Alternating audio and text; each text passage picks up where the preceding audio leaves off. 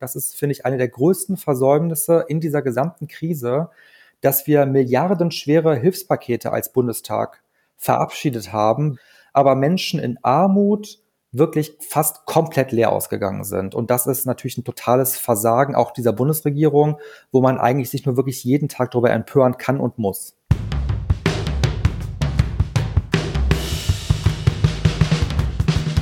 Uns geht's ums Ganze. Uns geht's ums Ganze.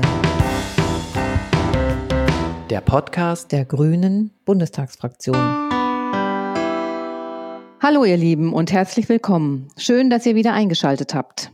Es geht um Politik. Wir sprechen hier über die parlamentarische Arbeit der Grünen Bundestagsfraktion. Mein Name ist Michaela Eck. Ich bin Tim Meyer und wir arbeiten beide in der Öffentlichkeitsarbeit der Grünen Bundestagsfraktion. Bevor wir starten, noch ein kurzer Hinweis. Den Podcast zeichnen wir am 9. Februar 2021 auf. Veröffentlicht wird er am 17. Februar. Was in der Zeit dazwischen passiert, konnten wir somit in unserem Gespräch nicht mehr berücksichtigen. Und noch ein technischer Hinweis, weil wir uns natürlich an die Kontaktbeschränkungen halten, zeichnen wir diesen Podcast aus dem Homeoffice auf. Falls ihr also an dem Ton etwas hört, was nicht ganz so perfekt klingt oder im Hintergrund irgendwelche Geräusche, dann liegt das daran, dass wir uns alle im Homeoffice befinden. Wenn ihr Lob, Kritik oder Fragen loswerden wollt, schreibt uns gerne an podcast.grüne-bundestag.de. Heute sprechen wir über den Sozialstaat und das Vorhaben der Grünen Bundestagsfraktion, eine Garantiesicherung einzuführen und damit Hartz IV abzulösen. Unser Gast ist Sven Lehmann, Sprecher für Sozialpolitik der Grünen Bundestagsfraktion. Herzlich willkommen, Sven. Hallo, ich grüße euch. Hallo, Sven. Bevor wir so richtig in unsere Themen Sozialstaat und Garantiesicherung einsteigen, wollen wir dich noch ein bisschen kennenlernen. Auf Instagram gibst du in der Story Me ein bisschen aus deinem Privatleben preis. Du spielst Tennis, magst Billie Eilish und Sia, äh, kannst den Titelsong von Babylon Berlin mitsingen, zumindest lippensynchron. Ich weiß nicht, ob du auch richtig singen kannst, kannst du mal sagen. Und du kochst gerne. Aber warum ist denn das Badezimmer dein Lieblingsraum? Oh je, ihr habt gut recherchiert, wie ich feststelle. Ähm, das Badezimmer, mein Lieblingsraum. Ja, das Badezimmer ist schon ein wichtiger Ort, finde ich. Das liegt aber vielleicht auch ein bisschen daran, dass ich so sehr Spa-affin bin und total gerne in die Sauna gehe und schwimmen und so. Und das ist ja genau das, was leider jetzt während Corona extrem äh, lange weggefallen ist und auch gerade nicht möglich ist. Und möglicherweise ist deswegen, habe ich so einen Hang zum Badezimmer, weil da so viel gute Sachen sind, wo man sich äh, gute Sachen tun kann. Also duschen und irgendwie hübsch machen und äh, Musik hören dabei. Und ich finde das schon einen guten Ort, ja. Das ist jetzt so dein kleiner Privatspa, ja? Ja, also das, das Schwimmen ist nicht so gut, ne? Also ich habe nur eine Dusche, das geht jetzt nicht so richtig und Sauna geht irgendwie auch nicht, aber es kommt dem schon am nächsten von allen Räumen in meiner Wohnung. okay. Und ähm, nochmal die Nachfrage zu Babylon Berlin. Also singst du auch oder singst du nur lippensynchron? Ach naja, singen und singen. Ne? Also ich meine, ja, ich singe, ich singe auch total gerne und auch viel und nicht nur im Bad, äh, aber also gut, das würde ich jetzt nicht unbedingt von mir behaupten. Aber Babylon Berlin ist etwas, äh, da weiß ich nicht, da geht bei mir sowieso jede Leidenschaft mit und deswegen singe ich da auch, wenn es geht, ja. Du bist schwul und in der Grünen Bundestagsfraktion auch Sprecher für Queerpolitik. Ähm, wir sind in Deutschland ja schon relativ weit, was die Akzeptanz von diversen sexuellen Identitäten angeht. Aber wo siehst du denn trotzdem noch Baustellen? Ja, das stimmt. Wir sind weit, auch äh, dank der Öffnung der Ehe vor einigen Jahren. Aber es gibt noch zig Baustellen. Also zum Beispiel haben wir ein transsexuellen Gesetz, was ähm, die Menschenrechte von transgeschlechtlichen Menschen wirklich mit Füßen tritt. Die müssen sich als psychisch krank attestieren lassen, um ihren korrekten Geschlechtseintrag wählen zu dürfen. Wir haben Diskriminierung bei der Blutspende. Wir haben Diskriminierung gegenüber ähm, lesbischen Müttern im Abstammungsrecht. Wir haben ähm, keinen Aktionsplan gegen Homo- und Transfeindlichkeit. Das, was fast alle Bundesländer haben, hat der Bund nicht. Also es gibt da wirklich sehr, sehr viel zu tun. Ähm, wir haben immer noch sehr viel Schimpfwörter auf dem Schulhof, schwule Sau und so weiter. Und wir sind, glaube ich, noch meilenweit davon entfernt, dass wirklich äh, alle äh, Menschen in Freiheit und Sicherheit und äh, selbstbestimmt leben können. Und deswegen arbeiten wir da als Grüne auch sehr, sehr emsig dran, dass sich das verbessert. Du hast auch vor kurzem nochmal bei Twitter gepostet, ein Jahr kein Sex, ne? diese äh, Ungerechtigkeit, dass ähm, äh, ja, man ein Jahr als Schwuler kein Blut spenden darf, wenn man Sex hatte. Genau, das ist total krass. Also das ist so komplett lebensfremd und irgendwie willkürlich, hat auch nichts mit irgendwie wissenschaftlicher Begründung zu tun. Also dass Männer, die Sex mit Männern haben, aber auch transgeschlechtliche Menschen ein Jahr kein Sex haben dürfen, das müssen die dann ankreuzen und dann dürfen sie Blut spenden komplett unabhängig davon, ob die in einer Beziehung leben, ob die äh, gar keinen wechselnden Geschlechtsverkehr mit anderen Partnern haben. Und das ist noch so eine wirklich alte, diskriminierende Regelung aus, der, aus den 80ern und die muss natürlich weg, weil das ist, äh, schadet der Gesellschaft, weil die Gesellschaft ja Blutspenden braucht und äh, das muss dann darauf ankommen, äh, ob jemand ein Risikoverhalten hat, aber nicht, ob jemand schwul, lesbisch, bi oder heterosexuell ist. So. Also du bist Sprecher für Queerpolitik, das hatte äh, Tim gerade gesagt, aber du bist auch Sprecher für Sozialpolitik. Mhm. Und äh, warum bist du Sozialpolitiker geworden? Das ist eine total gute Frage. Also da habe ich mich auch schon selber mit beschäftigt. Ähm, es könnte sein, dass es mit meiner Familie zusammenhängt. Also da sind einfach, äh, war immer so ein in einem guten Sinne katholisch-karitativer Geist irgendwie gegenüber Menschen, die zum Beispiel irgendwie keine Wohnung haben oder arm sind, dass da irgendwie immer geholfen wurde. Es kann aber auch damit zusammenhängen, dass ich äh, einige Jahre bei einer alleinerziehenden Mutter groß geworden bin und dann, glaube ich, sehr gespürt habe, was es auch bedeuten kann, wenig Geld zu haben und dann auch ausgegrenzt zu sein. Und äh, das ist etwas, was mich heute noch wirklich sehr, sehr umtreibt und auch sehr sensibilisiert hat. Also diese Abwertung von Menschen bloß weil sie nicht ausreichend Einkommen haben oder sich bestimmte Sachen nicht leisten können oder arm sind. Und das politisiert mich total, weil ich finde, das ist kein persönliches Versagen, sondern es ist ein gesellschaftliches, politisches Problem und deswegen muss es auch politisch gelöst werden. Die Corona-Krise hat ja jetzt die Diskussion um die Abschaffung von Hartz IV, also von dem Arbeitslosengeld II, nochmal sehr befeuert. Ähm, für viele Erwachsene und Kinder, die von Hartz IV leben, ist diese Situation nicht nur stressig, sondern auch wirklich jetzt richtig existenzbedrohend. Ähm, stellen wir uns mal vor, eine Familie, drei Kinder im Alter zwischen zwei, sechs und zehn Jahren. Beide Eltern sind arbeitslos und bekommen Arbeitslosengeld 2, also Hartz IV. Mhm. Die Wohnung ist klein, die Kinder haben nur ein Zimmer zusammen. Sie sind den ganzen Tag zu Hause, können keine Freunde treffen. Allein das ist ja schon eine riesige psychosoziale Belastung. Und jetzt kommt noch hinzu die prekäre finanzielle Situation. Also die Hilfsangebote, wie zum Beispiel also soziale Einrichtungen, fallen weg, wie Mittagsessensverpflegung in der Schule mhm. oder der Kita. Und die Ausgaben für das Essen, also die Haushaltsausgaben, die steigen. Und dazu kommen noch die Hygienekosten mit Masken und Desinfektionsmitteln. Konflikte jeder Art sind hier programmiert. Was macht das mit deinem Gerechtigkeitsempfinden als Politiker?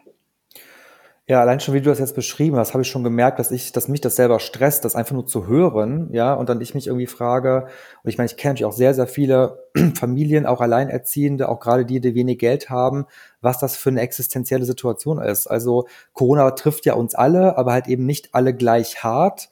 Und es betrifft halt eben Menschen mit geringem Einkommen, äh, Menschen, die Kinder haben, die jetzt zu Hause Homeschooling und aber noch äh, äh, sozusagen dann auch die Arbeit zu Hause irgendwie bewältigen müssen, halt nochmal richtig doppelt und dreifach. Und dann kommt noch hinzu, genau, dass halt für viele Menschen, die kaum Geld haben, äh, Mittagessen in der Schule und Kita wegfällt, dann steigen die Kosten für Lebensmittel, also zum Beispiel für Obst, für Gemüse, für Molkereiprodukte. Es steigen Kosten für Desinfektionsmittel, für Masken und all das muss ja irgendwie eine Familie oder auch Menschen, die keine Kinder haben, die eh schon auf Kante genähte äh, Geld haben im Monat, irgendwie dann noch alles bewerkstelligen. Und das ist, finde ich, eine der größten Versäumnisse in dieser gesamten Krise, dass wir milliardenschwere Hilfspakete als Bundestag verabschiedet haben. Durchaus ja auch zu Recht. Wir Grüne haben da ja auch äh, bei vielen Sachen zugestimmt, das sehr unterstützt. Aber Menschen in Armut wirklich fast komplett leer ausgegangen sind. Und das ist natürlich ein totales Versagen auch dieser Bundesregierung, wo man eigentlich sich nur wirklich jeden Tag darüber empören kann und muss. Aber die Koalition zahlt doch jetzt mal wieder eine Einmalzahlung, diesen Kinderbonus 150 Euro, zwar erst im Mai, aber das ist doch super, oder? Ja, super. Das ist natürlich eine rhetorische Frage wahrscheinlich, ne? Also, super. Es es sagen wir so, es äh, es klebt das Pflaster auf, äh, die großen Wunden, ja, aber es ist irgendwie längst nicht so, dass es ausreicht. Also, ja, der Kinderbonus, das ist, äh, okay, ja, weil wie gesagt, ich habe es ja gerade ausgeführt, dass wenn zum Beispiel das Mittagessen in Kitas und Schulen irgendwie wegfällt und auch dann Kosten steigen, weil die Kinder zu Hause sind und so weiter, das ist schon richtig, dass die Kinder dann sozusagen aufs Kindergeld 'n Bonus bekommen, auch dass der nicht angerechnet wird auf Hartz IV und andere Leistungen. Aber zum Beispiel äh, Menschen, also die Erwachsenen, die bekommen ja jetzt eine 150 Euro Einmalzahlung und das über zehn Monate. Das heißt, wir haben seit Februar, März diese Pandemie mit Lockdowns, mit allem drum und dran und Menschen, die in Hartz IV sind, in der Sozialhilfe, Asylbewerberinnen, Asylbewerber, also wirklich Grundsicherung, bekommen jetzt nach zehn Monaten einmalig 150 Euro. Das ist ein Witz. Das ist äh, nicht mehr als ein Almosen. Das ist quasi eine Nullrunde und das äh, kann ich wirklich überhaupt nicht nachvollziehen, dass die Bundesregierung sich da so verabfeiert. Gerade heute ähm, ging auch noch mal eine Pressemitteilung von uns raus, in der du dich auch geäußert hast, nämlich zusammen mit 41 Gewerkschaften und Verbänden ähm, hast du noch mal was zu der Corona-Hilfe auch erklärt. Und vielleicht kannst du das noch mal kurz erklären. Da hast du das eben auch noch mal kritisiert und auch noch mal klar gemacht, was wir fordern und auch die Gewerkschaften fordern. Genau, gerade heute am 9. Februar hat dieses breite Bündnis aus quasi allen Gewerkschaften, Sozialverbänden, Kinderschutz, Familienverbänden, Tafeln, äh, Campact, Foodwatch und viele andere haben nochmal erklärt, wir wollen oder wir fordern einen Aufschlag von 100 Euro für Erwachsene und von 60 Euro für Kinder auf die bestehende Grundsicherung. Und das ist genau die Forderung, die wir auch unterstützen. Die haben wir schon vorm Sommer auch im Bundestag beantragt, immer wieder beantragt und namentlich abstimmen lassen. Und es ist richtig, dass dieser Druck jetzt auch von diesem Bündnis weiter auf die Bundesregierung ausgeübt wird. Die Corona-Krise zeigt jetzt eben ganz deutlich, was an Hartz IV nicht funktioniert. Aber neben den essentiellen Dingen zum Überleben die, reichen die Hartz IV-Regelsätze eben auch nicht dafür, um alleine oder als Familie am gesellschaftlichen Leben teilzunehmen. Also Kino, Ausstellungen, Musikerziehung, Urlaub, gutes Essen, also gute Lebensmittel, all das ist nicht möglich mit diesem Regelsatz von 446 Euro im Moment für einen alleinstehenden Menschen. Warum ist kulturelle und gesellschaftliche Teilhabe genauso wichtig wie ein gesundes Mittagessen? Ja, das ist genau der Punkt. Also der jetzige Regelsatz in der Grundsicherung, das betrifft ja Menschen in Hartz IV, aber auch zum Beispiel in der Grundsicherung im Alter der reicht zum äh, Überleben, aber reicht eben nicht zum Leben. So und äh, zum Leben, da verstehe ich zum Beispiel drunter, dass man sich auch einigermaßen gesund ernährt im Sinne von mal Obst oder Gemüse oder frische Produkte und nicht zum Beispiel nur Konserven. Das heißt, Mangelernährung ist ja generell schon ein Problem bei Menschen mit Armut, weil sie sich eben bestimmte Produkte nicht leisten können aber eben zur Teilhabe gehört halt auch dazu, mal in einen Café gehen zu können und sich einen Kaffee zu kaufen oder vielleicht mal ins Kino zu gehen. Und das ist wirklich quasi undenkbar, weil die meisten, die in der Grundsicherung sind, am Ende des Monats zum Beispiel auf die Tafeln angewiesen sind, um sich da noch wirklich dann auch kostenfrei Lebensmittel zu holen und sich wirklich das alles vom Mund absparen. Und das ist, das ist ein Leben am Rande der Gesellschaft, aber nicht ein Leben in der Gesellschaft. Und auf dieses Anrecht, also dazu zu gehören, hat jeder Mensch einen Anspruch hoch und das ist in der Grundsicherung quasi kaum möglich in Deutschland. Ich habe mal ähm, nachgeguckt und ausgerechnet, wie die Aufteilungen in, für den Regelsatz sind, also für Essen, für Kleidung, für das, was man im Haushalt braucht. Und für Essen, also Nahrungsmittel, dazu gehören auch Tabakwaren und Getränke, gibt es 154 Euro 78 Cent. Das sind für einen alleinstehenden Menschen. Das sind im Monat pro Tag fünf Euro. Von da, von, also von fünf Euro kann man eigentlich nicht leben. Genau, das sind fünf Euro pro Tag äh, für einen erwachsenen Menschen für, genau, für das, sag ich mal, das, das äh, Grundlegendste, ja, also für Getränke und Nahrungsmittel und so weiter. Und ähm, das kann ja jeder mal einfach mal probieren. Ne? Also da kommt man dann vielleicht mit derselben Konserve irgendwie vielleicht über die Woche oder so, aber da kann längst nicht äh, davon die Rede sein, dass man eine einigermaßen ausgewogene Ernährung hat, was übrigens gerade auch so Organisationen wie Foodwatch massiv kritisieren, weil sie sagen, dass Armut ja eh schon ausgrenzt, aber dann zum Beispiel eine Mangelernährung und sogar noch weiter ausgrenzt, weil eben auch dann irgendwie gar nicht mehr ein Gesundheitsschutz richtig irgendwie da ist. Und das zeigt sich wiederum auch in der Pandemie, dass Menschen, die in Armut leben müssen, mit diesen Regelsätzen dann sozusagen natürlich nochmal gefährdeter sind, weil sie gar nicht so zum Beispiel das starke Immunsystem haben, wie das Menschen haben, die sich sehr ausgewogen ernähren können. Und das sind wirklich so ganz, ganz grundlegende Dinge, die nicht funktionieren. Äh, und ähm, das ist ein riesengroßes Problem. Und das ist in Hartz IV sehr bewusst angelegt. Und die Bundesregierung hält da auch dran fest seit Jahren, obwohl ganz, ganz viele da, da das anmahnen, dass es besser werden muss. Zum Beispiel die Vereinten Nationen mahnen das an. Und das ist etwas, was wir auch, finde ich, dringend ändern müssen. Ja, und es hat nicht viel mit Würde zu tun, die, diese Regelsätze.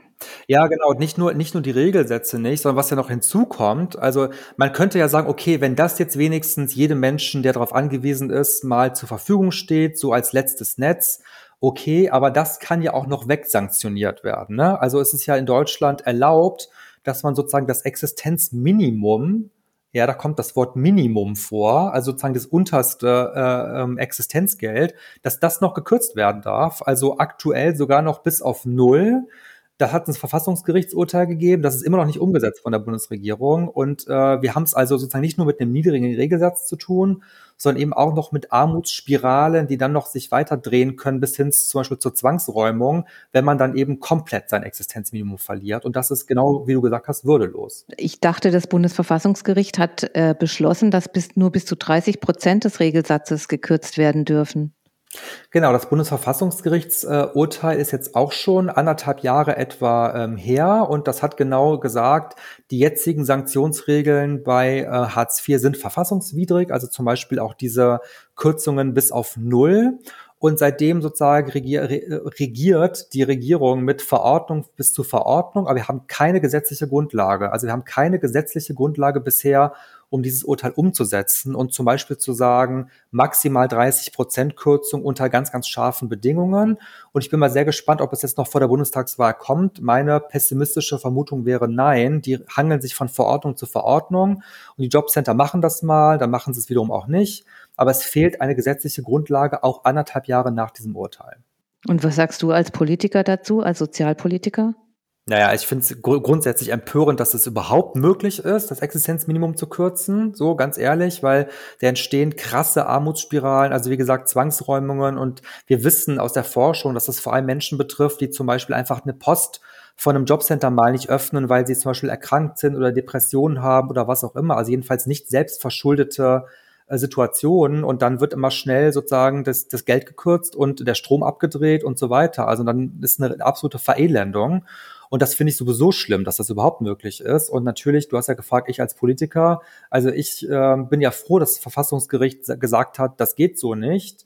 Ähm, und schön wäre, wenn eine Regierung das auch umsetzt, ja. Und das ist natürlich äh, jedes Mal schlimm zu sehen im Bundestag, dass sie das äh, nicht tut, also zumindest bisher nicht tut. Wir haben auch da Anträge äh, gestellt und eingebracht, Grüne und Linke gemeinschaftlich sogar an dem Punkt. Und wir haben gesagt, äh, die Sanktion komplett jetzt sozusagen darauf zu verzichten. Das würde, das äh, es wäre würdevoll, das wäre unbürokratisch, das wäre rechtssicher. Aber auch da ist es abgelehnt worden und äh, auch da werden wir weiter Druck machen, natürlich. Die Grüne Bundestagsfraktion hat jetzt im Januar das Konzept für eine Garantiesicherung vorgelegt und auch einen Antrag dazu im Bundestag eingebracht. Bevor wir uns die Garantiesicherung genauer anschauen, beschreib uns doch bitte mal ganz kurz, ähm, wie die Grüne Bundestagsfraktion das Konzept erarbeitet hat in den letzten Jahren und dabei auch gesellschaftliche Diskussionen berücksichtigt hat. Ja, sehr gerne. Das war nämlich ein ganz, ganz spannender und auch sehr fruchtbarer Arbeitsprozess. Ich habe das äh, federführend gemeinsam mit meinen Kollegen Wolfgang Strengmann, Kuhn, Anja Heiduck äh, zusammen jetzt wirklich über zwei Jahre auch erarbeitet. Und äh, wir haben uns jetzt nicht einfach in den Raum gesetzt und gesagt, so hätten wir es gerne, Sie haben sehr, sehr viele Diskussionen geführt mit Gewerkschaften, mit Sozialverbänden, mit Wohlfahrtsverbänden, zum Beispiel auch im Rahmen unseres äh, grünen Gewerkschafts- und Sozialbeirates der Bundestagsfraktion.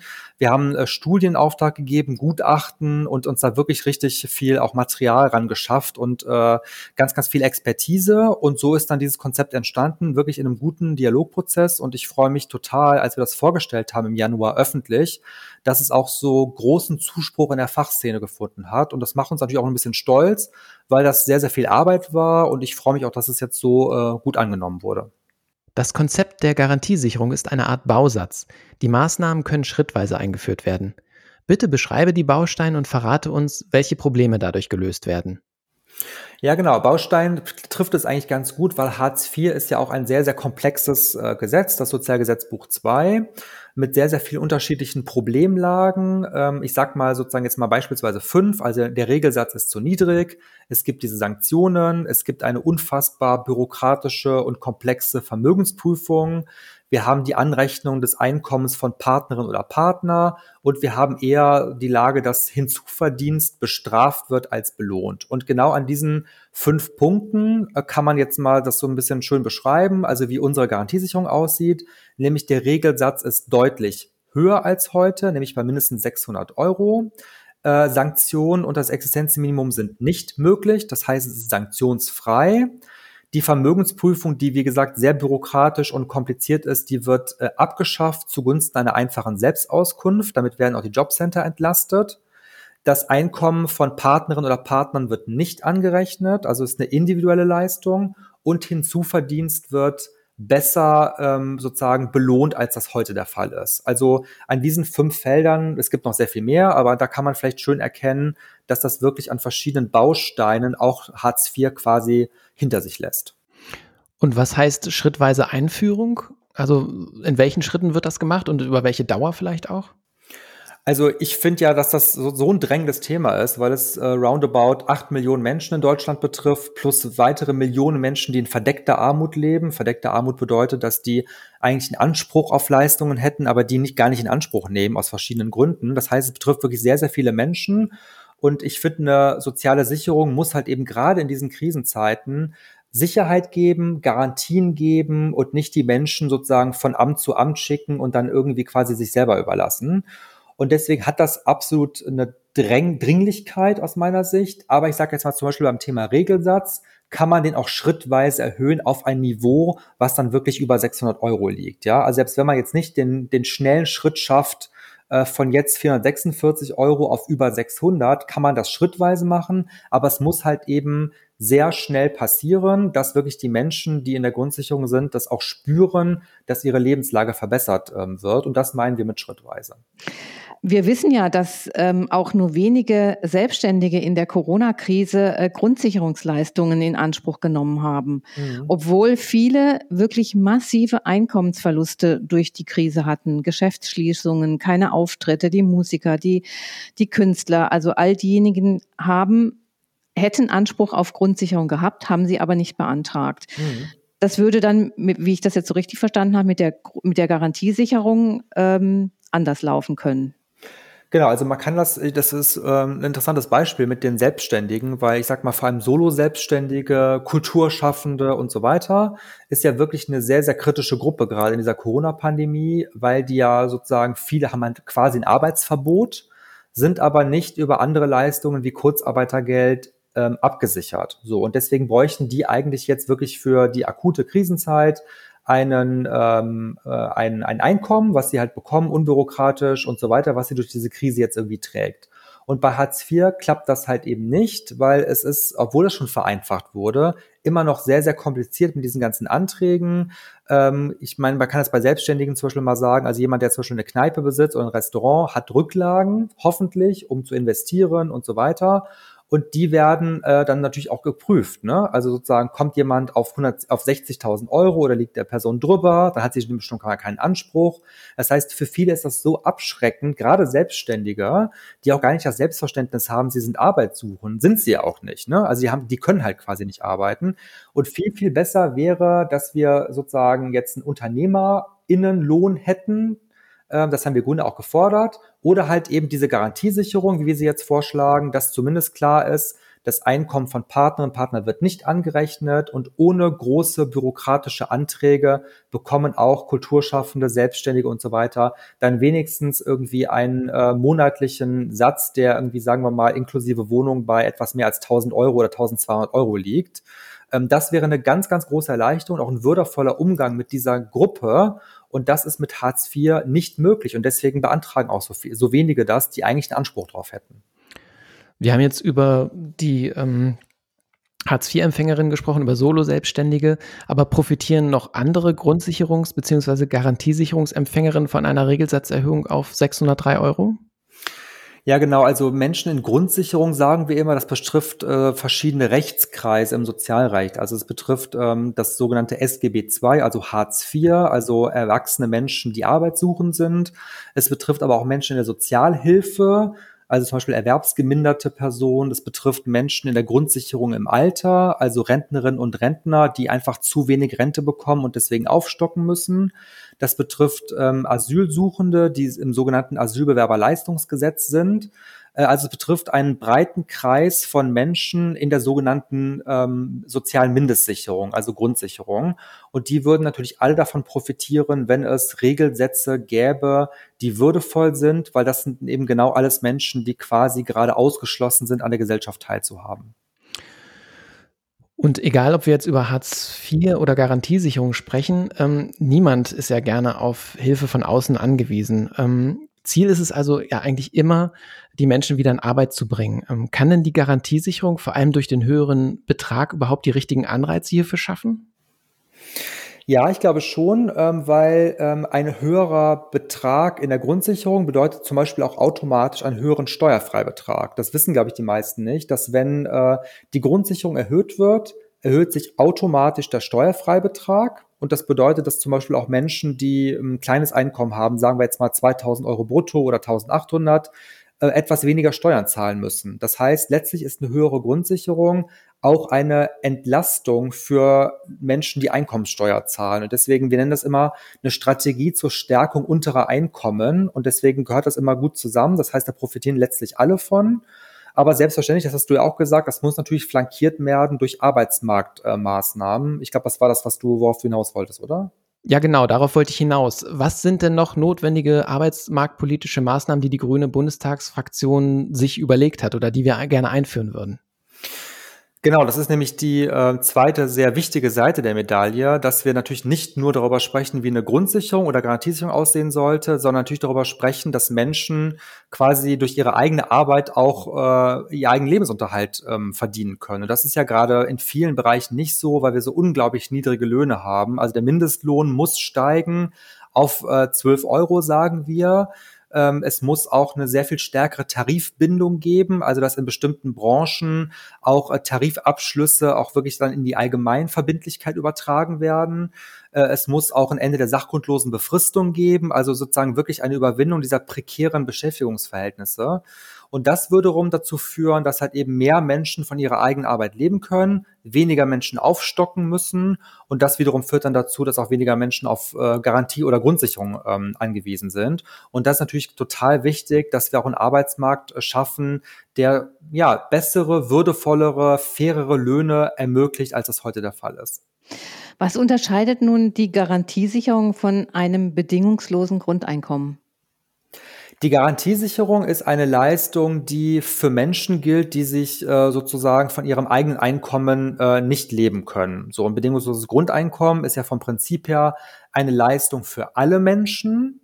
So, und dann kann man dann sehr trefflich darüber diskutieren und streiten, ob das durch einen Steuerfreibetrag oder negative Einkommenssteuer oder so äh, dann ausgezahlt werden sollte. Aber das ist das entscheid der entscheidende Unterschied, dass unsere Garantiesicherung sehr viel aufgenommen hat aus den Debatten um ein bedingungsloses Grundeinkommen. Also zum Beispiel die Frage der Sanktionsfreiheit, die Frage der äh, des besseren Hinzuverdienstes, die Frage des individuellen Rechtes ohne Anrechnung von PartnerInnen-Einkommen. Aber die Unterscheidung ist noch, dass die Garantiesicherung, wie gesagt, jetzt in dem ersten Schritt für Menschen gilt, die von ihrer eigenen Arbeit sozusagen nicht leben können. Und das ist der Unterschied zu einem Grundeinkommen. Aktuell mit diesen Mehrheiten im Bundestag wird die grüne Bundestagsfraktion die Garantiesicherung nicht auf den Weg bringen können. Wie geht es jetzt weiter mit dem Konzept der Garantiesicherung? Genau, wir haben die Garantiesicherung äh, in einem ersten Aufschlag jetzt in erster Lesung im Januar ähm, eingebracht und der ist jetzt überwiesen worden. Der Antrag in den Ausschuss für Arbeit und Soziales federführend.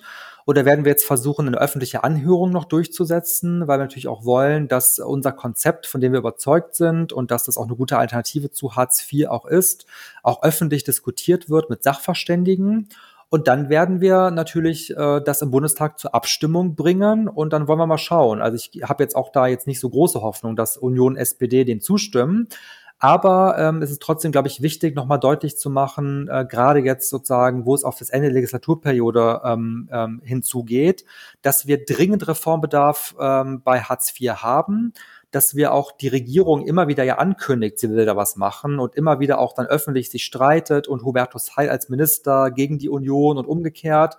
Und wir haben ein Konzept, mit dem wir das seriös überwinden können. Und deswegen werden wir das, wie gesagt, jetzt im Ausschuss diskutieren, in der Anhörung hoffentlich und dann aber auch wirklich im, im Plenum abstimmen lassen, ähm, weil wir nochmal auch wollen und dokumentieren wollen, dass wir ein gutes Konzept haben und dass auch die Abgeordneten sich dazu verhalten. Ja, vielen Dank, Sven, erstmal für unser, für die Auskünfte hier zu unserem Schwerpunktthema. Das war auf jeden Fall sehr interessant und erhellend. Zum Abschluss haben wir noch eine kleine Kategorie für dich, nämlich Sätze vervollständigen. Und da wollen wir mal sehen, wie du, wie du dich darschlägst. Okay. Lebenslust heißt für mich? Die absolute ähm, Bedingung dafür, überhaupt gut arbeiten und Politik machen zu können. Wenn ich entspannen möchte, dann gehe ich gern in Sauna und ins Schwimmbad. Natürlich nur dann, wenn sie geöffnet haben. Oder jetzt eben ins Badezimmer, wie wir gelernt haben. Genau. Ja. Wenn ich jemanden von etwas überzeugen will, dann kann ich sehr, sehr hartnäckig sein. Mein Herz schlägt für Köln. Das Private ist politisch. Ähm, ist nicht nur durch die Frauen- und Queer-Bewegung der 70er Jahre geprägt worden, sondern gilt bis heute ungebrochen äh, es gibt kein Privatleben, sondern alles, was sich gerade privaten abspielt, ist teilweise hochpolitisch und deswegen bin ich immer noch ein großer Anhänger genau dieses Leitsatzes. Ja, herzlichen Dank für das Gespräch, Sven. Ja, ich danke euch. Hat Spaß gemacht. Ja, herzlichen Dank auch von mir. Und wenn ihr Zuhörerinnen informiert bleiben wollt, was wir im Bundestag noch alles so machen, schaut auf unsere Webseite www.grüne-bundestag.de oder folgt uns in den sozialen Netzwerken auf Instagram, Twitter und Facebook. Ja, bis zum nächsten Mal und tschüss. Tschüss. Tschüss.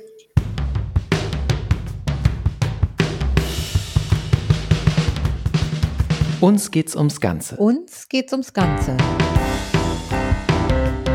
Der Podcast der Grünen Bundestagsfraktion.